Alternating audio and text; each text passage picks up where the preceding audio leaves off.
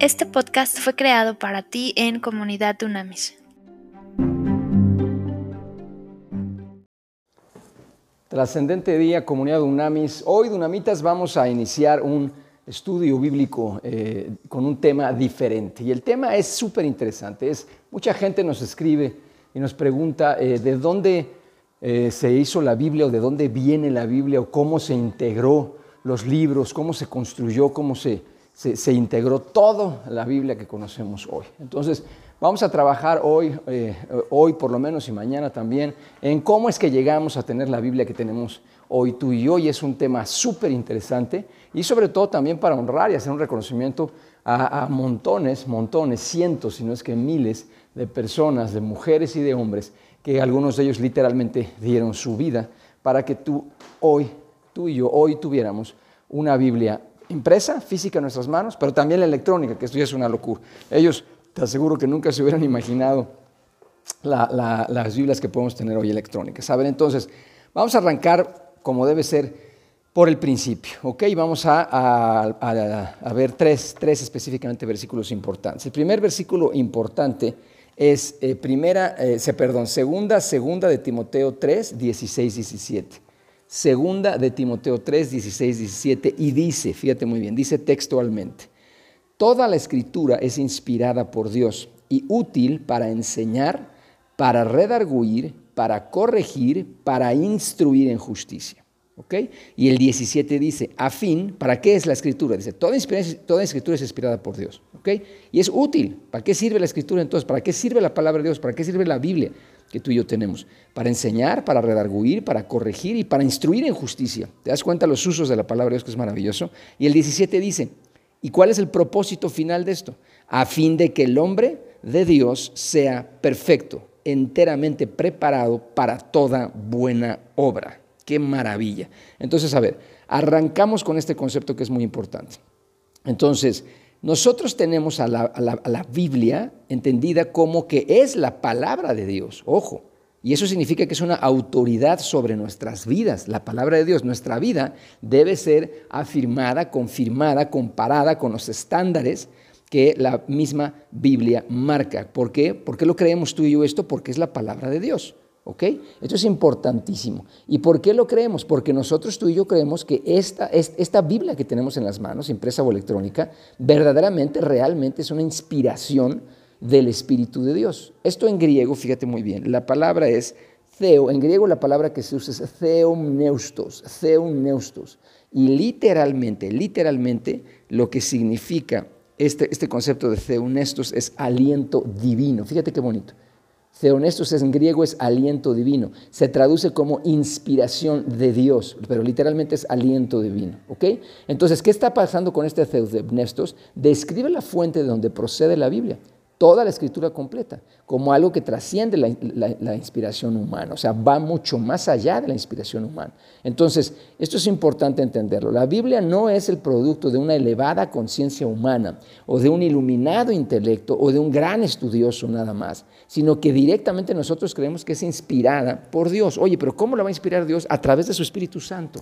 Y quienes tenemos comunión con el Espíritu de Dios entendemos perfectamente esto. Te das cuenta que hay montones de veces que no somos nosotros los que pensamos algo, hablamos algo, decimos algo, o hacemos algo que todavía es más poderoso, o sentimos algo. Te das cuenta que estamos siendo inspirados literalmente por alguien precioso y maravilloso que es el Espíritu de Dios. Te das cuenta claramente cuando tienes una comunión, cuando vives en el Espíritu que hay montones de cosas que no somos nosotros, no fue una naturaleza nuestra, no fue la fuente nuestra decisión, sino fue algo que nos inspiró y que es divino, que es mucho más allá de nosotros, ¿ok?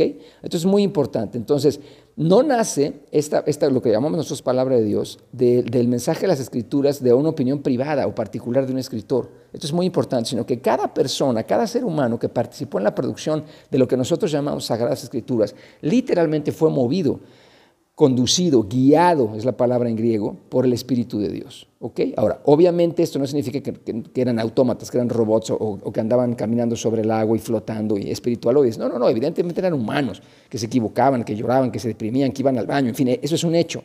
Pero te digo, te vuelvo a repetir, quienes tenemos comunión con el Espíritu de Dios, nos damos cuenta, eso es clarísimo, cuando estamos trabajando, haciendo algo a través de la inspiración divina. Entonces podemos entender muy fácil esto. Y si tú no, tú no tienes este enorme privilegio, pídeselo, pídeselo. Dile al Espíritu Santo, ven a mi vida, lléname por completo, guíame, oriéntame y vas a ver cómo tu vida empieza a cambiar de una manera sobrenatural. ¿ok? Entonces, esto es muy importante en este términos. Este versículo es fundamental que, que, lo, que lo pudimos llegar a ver. Ahora vamos a ver otro versículo que es en 2 de Pedro 1, 20, 21. Segunda de Pedro 1, 20, 21. Segunda de Pedro 1, 20, 21. Fíjate bien. Segunda de Pedro 20, 21 dice que esto es muy importante. Entendiendo primero esto, Pedro está escribiendo en su carta, dice, entendiendo primero esto, que ninguna profecía de la escritura es de interpretación privada. Ahí lo expresa perfectamente bien Pedro.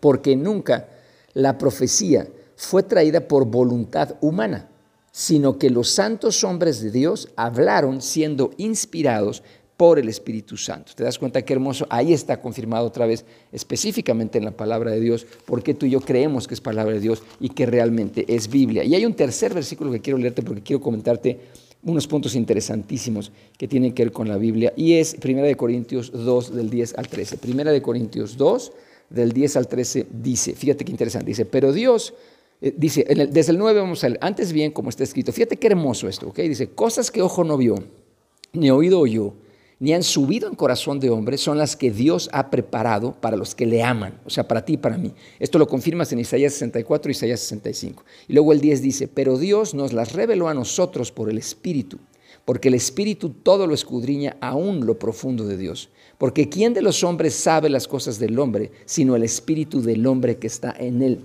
Así tampoco nadie conoció las cosas de Dios, sino el Espíritu de Dios. Y nosotros no hemos recibido el Espíritu del mundo. Ojo con esto. O sea, hay un Espíritu del mundo y hay un Espíritu de Dios, por supuesto que sí. Sino, el 12 dice, y nosotros no hemos recibido el Espíritu del mundo, sino el Espíritu que proviene de Dios, para que sepamos lo que Dios nos ha concedido.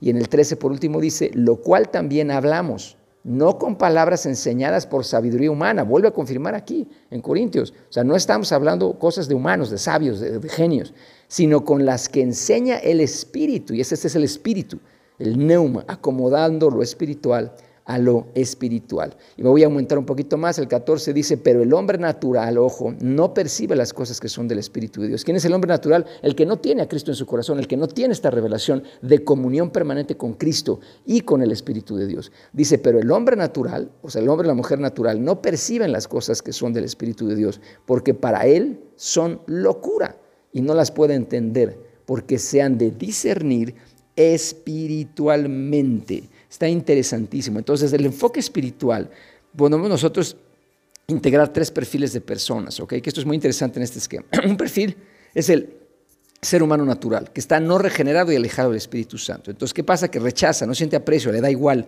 la palabra de Dios, le da exactamente igual.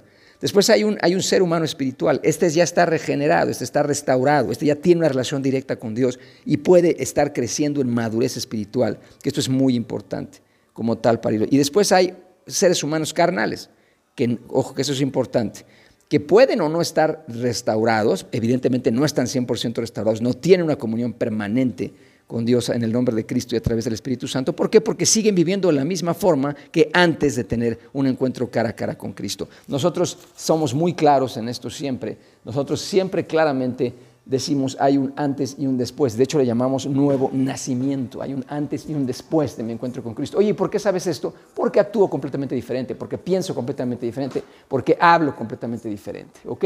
Es decir, mi vida es una y mi vida es otra. Entonces, ahora vamos rápidamente a ver 10 puntos que son interesantísimos. ¿Ok? Atención, fíjate muy bien. Entonces, la Biblia, punto número uno, es inspirada por Dios. Está clarísimo, te acabamos de dar estas escrituras.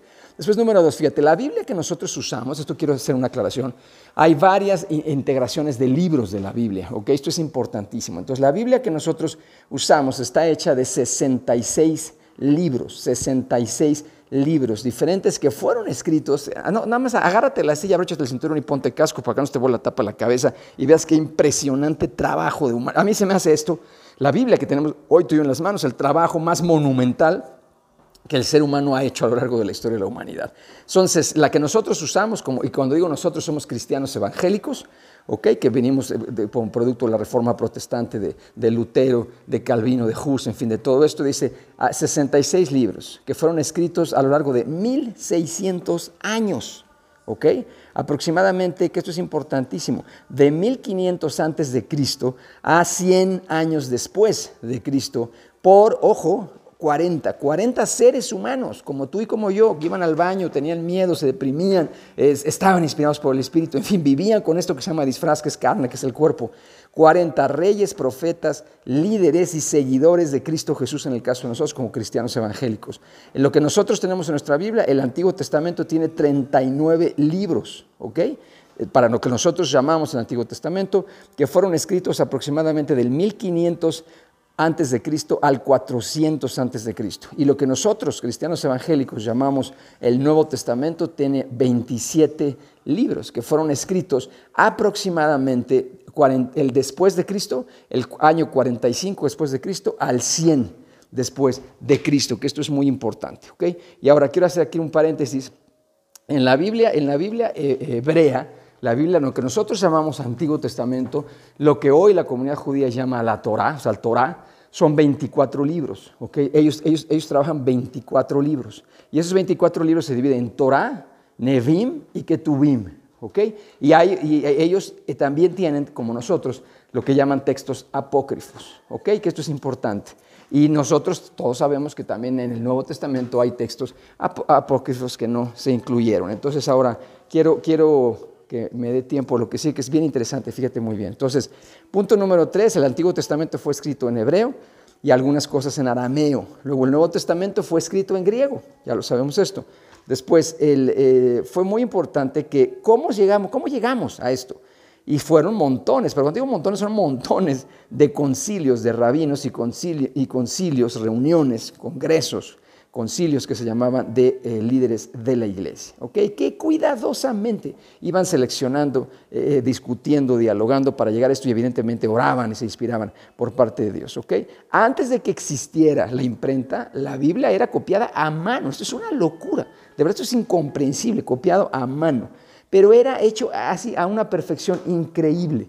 Eran escribas enseñados para eso, estudiosos, que tenían un método claro para contar palabras, para contar específicamente palabras, renglones y conceptos para que no hubiera un error hecho a mano. Y es impresionante. Después, el primer, antes de que, antes de que, esto es interesantísimo, cuando se hace la Biblia, la, perdón, la imprenta de Gutenberg, la imprenta de Gutenberg en 1455, la primera impresión, el primer libro que se imprimió en la historia de la humanidad, evidentemente fue la Biblia. ¿ok? Y esto fue en 1455 y fue una que se llamó el Biblia Latina. Es impresión. Y hoy por hoy es el, libro que sigue más vendido en la historia de la humanidad hoy. Pues obviamente es inspirado por la palabra de Dios. Después hay muchísima evidencia de que hay una similitud y un alineamiento 100% en los escritos originales. ¿ok? Hay, hay miles, miles, al día de hoy hay miles de copias hechas a mano, que se tienen a mano 1500 antes de Cristo, que esto es muy importante, que, que, confirman que la palabra de Dios que tú y yo tenemos es, está alineada 100%, y hay más de 5300 manuscritos griegos que hablan del Nuevo Testamento, solamente que te demuestran que estamos alineados en este sentido. ¿Ok?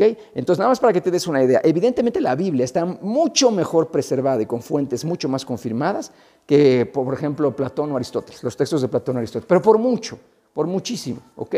Estamos hablando que Platón y Aristóteles dieron un concepto occidental de filosofía importantísimo que rige el mundo de hoy. Entonces la Biblia está mucho más confirmada en muchos sentidos. Y después hay una cosa fundamental, se descubren los rollos del Mar Muerto, que esto fue impresionante. Hay un hombre que se llama Mario Reuter, el doctor Mario Reuter, que búscalo, es interesantísimo eh, escucharlo, leerlo, que él es el, el encargado de estos rollos del Mar Muerto, que son acerca de lo que nosotros llamamos Antiguo Testamento y que se fue haciendo por por, miles de años y fue interesantísimo. ¿okay? Y no hay variación doctrinal, hay algunas de gramática, pero no hay variación doctrinal. ¿okay? Y chécate eso que está cañón. La Biblia fue, eh, ha llegado a muchísimos países y sea, sea, obviamente académicos la han hecho en traducción, que esto es importantísimo.